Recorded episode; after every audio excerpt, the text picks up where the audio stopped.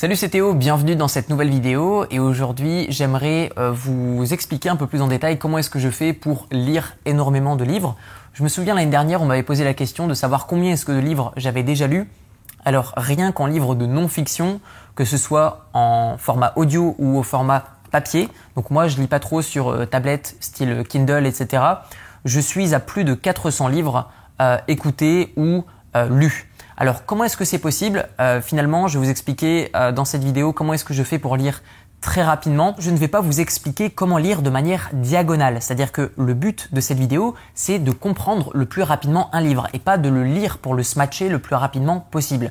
Donc les méthodes que je vais vous présenter ici sont uniquement possibles sur des livres de non-fiction, c'est-à-dire des livres qui vont vous apprendre des choses sur un sujet spécifique et non pas des livres de fiction qui vont vous raconter une histoire, puisque les livres qui vont raconter une histoire, pour ma part, je vais préférer les apprécier et prendre le temps. Par contre, lorsque je veux emmagasiner de l'information, lorsque je veux apprendre des choses d'une manière massive, eh bien j'ai besoin d'utiliser ce type de méthode. Donc pour illustrer ces différents conseils, eh bien je vais utiliser le livre L'investisseur intelligent de Benjamin Graham, qui est un livre donc de non-fiction qui explique comment investir C'est un très bon livre. Je vous mets le lien dans la description de la vidéo. Déjà, la première étape se passe auprès de vous-même. Vous devez savoir ce que vous souhaitez obtenir comme type de résultat et dans quelle niche spécifique vous souhaitez approfondir vos connaissances. Donc moi, ce que je vous recommande, c'est déjà de réfléchir à ce que vous souhaitez réellement apprendre.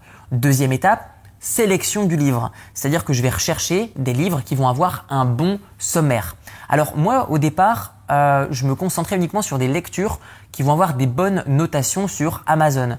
C'est-à-dire que je me base sur les avis des lecteurs pour choisir mes livres. Cependant, les lecteurs vont pas avoir les mêmes recherches euh, que moi et donc du coup sur ce simple euh, critère en fait ça correspond pas réellement à une bonne analyse que de rechercher des livres uniquement sur la notation. Donc je vais baser mes critères de recherche de livres sur un critère en particulier, c'est comment est-ce que le sommaire a été rédigé. Est-ce que je vais pouvoir voyager à travers le livre, me repérer dans le livre au travers du sommaire. Si le sommaire est mal rédigé, je ne vais pas pouvoir me rendre dans les sujets qui vont m'intéresser, donc je vais perdre du temps.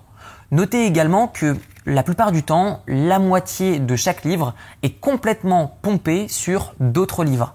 Je sais ce que c'est, je suis en train d'écrire un livre et je me rends compte que la plupart du temps, on a besoin de donner une introduction au lecteur puisque les livres, la plupart du temps, sont destinés à des lecteurs débutants dans un domaine en particulier. De ce fait, eh bien on se retrouve, si on a déjà lu quelques livres et si on a quelques connaissances, avec au moins la moitié du livre qui est déjà pulvérisé simplement par le fait de ne pas se retaper les mêmes conseils que dans d'autres livres. Et je sais ce que c'est, j'ai lu et j'ai écouté énormément de livres et je vous assure que dans un livre, vous avez au minimum 30% du livre qui est totalement euh, du copier-coller de la part d'autres livres, mais pas volontairement de la part de l'auteur. C'est tout à fait normal, c'est une introduction littérale qu'on a besoin de mettre en place dans les livres pour accompagner le lecteur de la case 0 jusqu'à l'idée vers laquelle on souhaite l'emmener. Ensuite, ce que l'on va faire, c'est qu'on va venir rechercher donc le chapitre qui va uniquement nous intéresser. Donc on ouvre le sommaire, on recherche ce qui nous intéresse, on regarde la page, on arrive à la page du chapitre et là, qu'est-ce que l'on fait? En fait, on ne lit même pas la première page du chapitre. On va tout de suite passer à la deuxième page du chapitre. Pourquoi? Tout simplement parce qu'encore une fois, il doit y avoir une introduction littérale à chaque nouveau chapitre. C'est-à-dire que vous devez faire la transition entre le chapitre précédent et ce chapitre-ci. Et donc ça, ça passe par au moins approximativement une page. Donc si vous souhaitez skipper une page par chapitre à chaque fois, et je vous le recommande, eh bien faites-le dès le début de chaque chapitre. À l'inverse, si vous devez passer plus de temps sur des pages en particulier dans chaque chapitre, ce sera plutôt sur la conclusion du chapitre. Donc peut-être qu'il est préférable de passer deux fois plus de temps sur la dernière page du chapitre, peut-être la lire deux fois pour mieux cerner l'idée de l'auteur et comprendre ce qu'il veut nous apporter, plutôt que de lire une seule fois la première page d'introduction littérale d'un nouveau chapitre. Et enfin, le dernier conseil que j'aimerais vous partager, c'est encore une fois au niveau de la sélection des futurs livres que vous allez acheter et lire, c'est que clairement, il ne faut pas acheter tous les livres d'un même auteur. Pourquoi? Parce que la plupart du temps, si vous lisez complètement un livre d'un même auteur, vous allez saisir l'idée globale de l'auteur, ce qu'il souhaite vous retransmettre.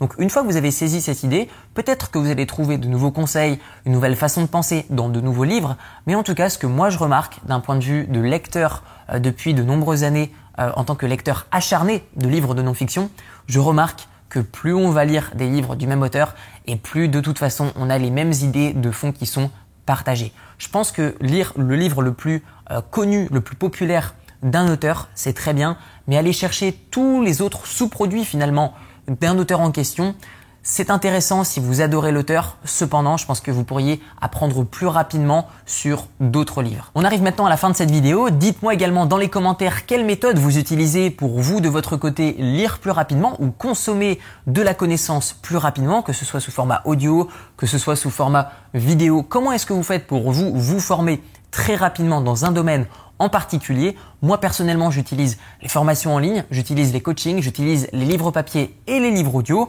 J'utilise de temps en temps mes amis. D'ailleurs, petit clin d'œil à mes potes qui viennent me voir de temps en temps pour qu'on travaille ensemble. On échange énormément, on travaille mutuellement sur nos business, sur nos investissements immobiliers et sur nos investissements en bourse. C'est ce qui me permet également de m'élever plus rapidement. Bref, j'attends votre avis dans les commentaires et vous retrouverez d'ailleurs dans la description de la vidéo une série de 4 vidéos qui va vous expliquer comment investir en bourse en partant de zéro, même si vous n'avez aucune connaissance et que vous partez de rien. On se retrouve dans la série de vidéos 100% gratuites. Je vous dis merci pour votre attention et à très bientôt. Ciao ciao